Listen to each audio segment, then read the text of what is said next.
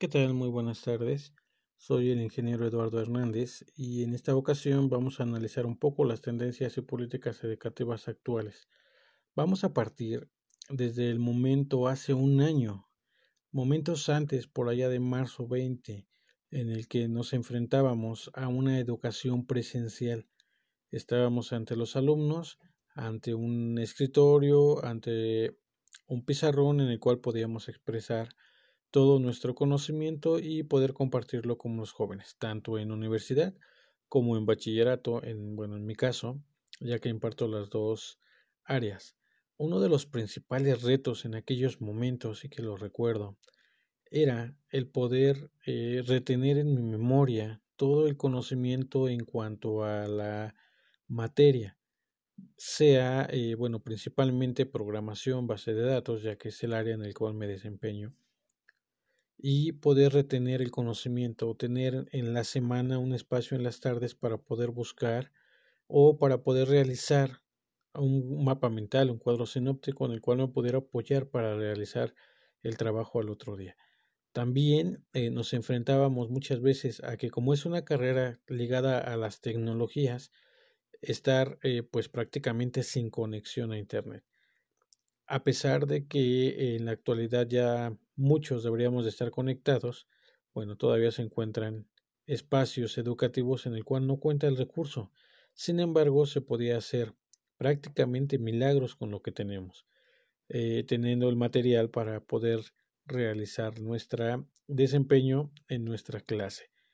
Esos desafíos me llevaban a poder eh, llevar mentalmente el conocimiento para poder impartirlos, ya sea en alguna dinámica, en alguna práctica, en alguna exposición o incluso estar compartiendo en esas pequeñas eh, dinámicas como lo son las ponencias o como lo son exposiciones o en este caso presentar alguna problemática de la vida real y poder darle solución a través de un sistema informático. Son los desafíos en los que nos encontrábamos en aquellos momentos. Ahora, ha pasado un año la pandemia vino a cambiar todo, vino a modificar muy eh, bruscamente. Después de aquel 20 de marzo, en el cual nos comentaban, tendremos que ir a casa a impartir nuestras clases a través de cualquier medio virtual.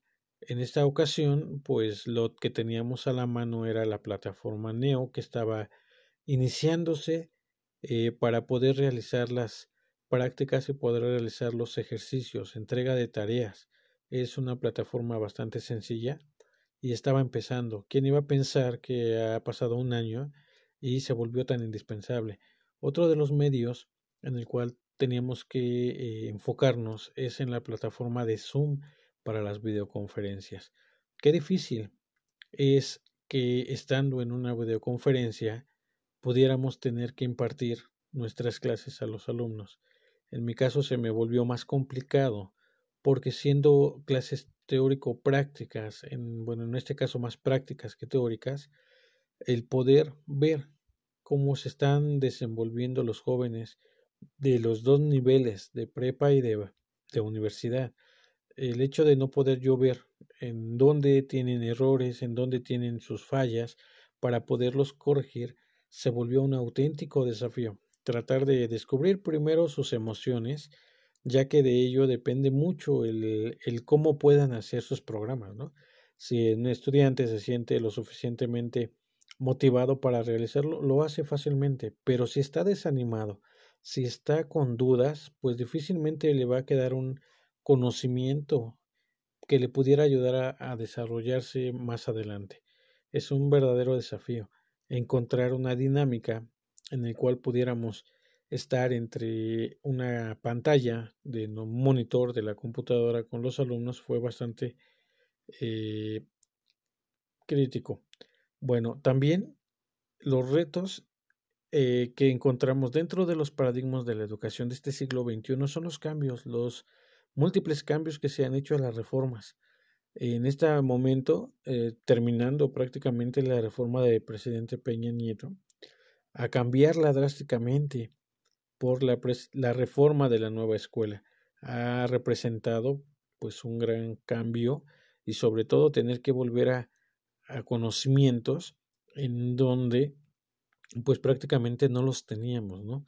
Yo eh, metiéndome más en el área de las matemáticas, descubrir conocimientos ancestrales, eso fue una genialidad y un aporte que me está dando el hecho de poder practicar las matemáticas, ¿no? Es algo que me está motivando, conocer eh, una educación antigua y que se pueda plantear dentro de la escuela.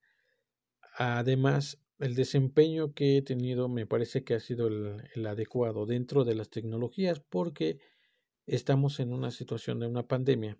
Entonces la tecnología se ha vuelto indispensable. El hecho de poder ayudar a mis alumnos con sus computadoras, aunque no esté en presencia, me ha podido dar eh, bastantes herramientas para poder expresarme con ellos, ¿no? Poder utilizar videos, poder utilizar eh, presentaciones en Prezi, alguna conferencia, algún podcast que encuentro en YouTube, en, en Facebook, que es el que me ha ayudado a poder realizar.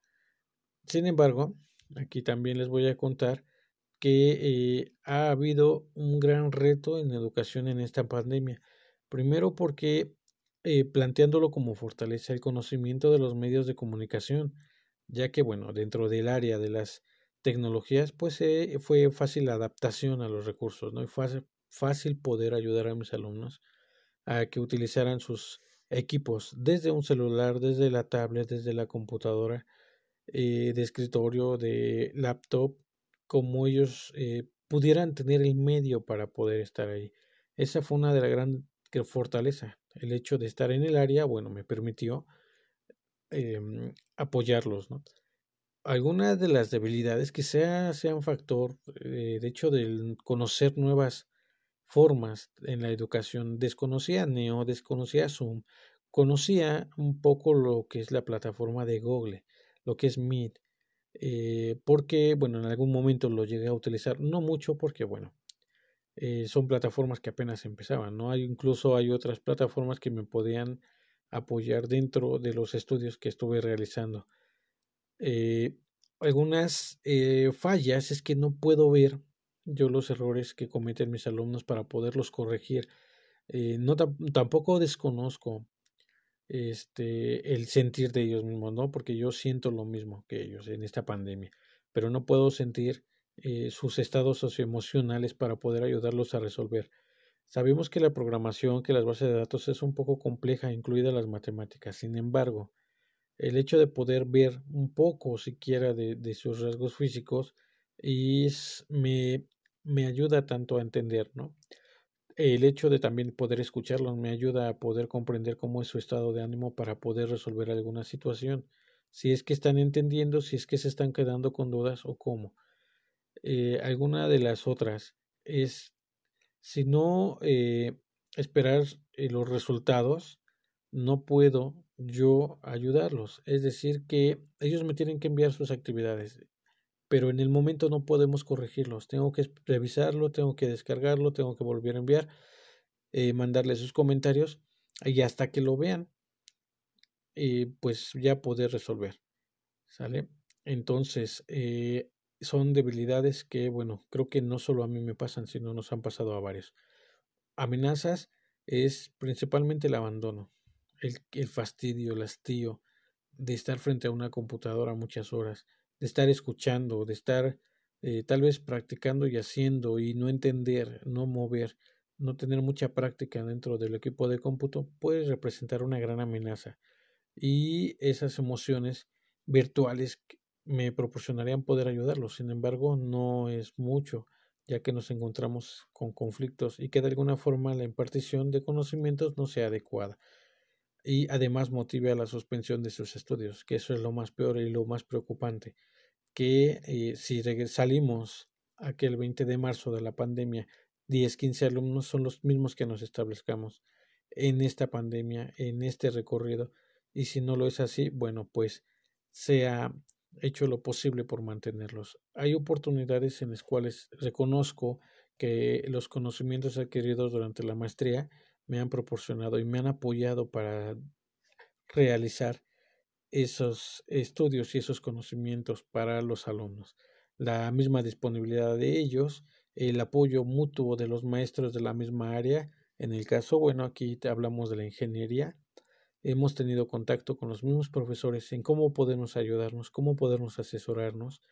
Y, y bueno, aquí vamos a mencionar la misma pandemia que ha permitido la especialización. ¿no? En mi caso, el estudio de la maestría me ha permitido tener el tiempo necesario para poder prestar atención tanto a los alumnos como a la eh, de preparatoria, de universidad, así como a la maestría. Y bueno, la misma experiencia laboral y la aceptación de la libertad de cátedra, que esto es muy importante para mí, ya que eh, me permite realizar con, con libertad algunos ejercicios, algunas prácticas y poder realizar como profesor docente.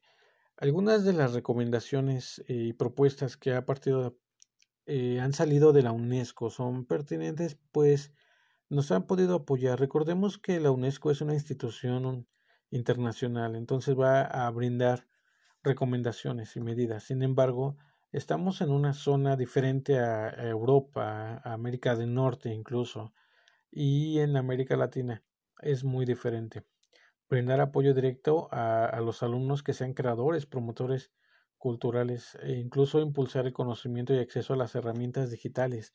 Si no las conocen, pues ayudarles, darles una pequeña instrucción y que ellos también puedan apoyar, estableciendo formas, eh, programas de formación sobre tecnologías digitales, facilitándole los espacios y la creatividad, la experimentación, así como la colaboración en la red, ¿no? El mismo, este mismo podcast, por ejemplo, el hecho de poder compartirles el sentir, la emoción y todo lo que ha pasado durante esta pandemia, promover la cooperación entre los eh, alumnos, los profesionales de la cultura y otros sectores sociales también nos ha permitido realizar particularmente el proceso educativo y promover el acceso al ancho de banda con respeto, con protección a los derechos de la propiedad intelectual, así como a los sistemas electrónicos y eléctricos que pudiéramos utilizar durante esta pandemia.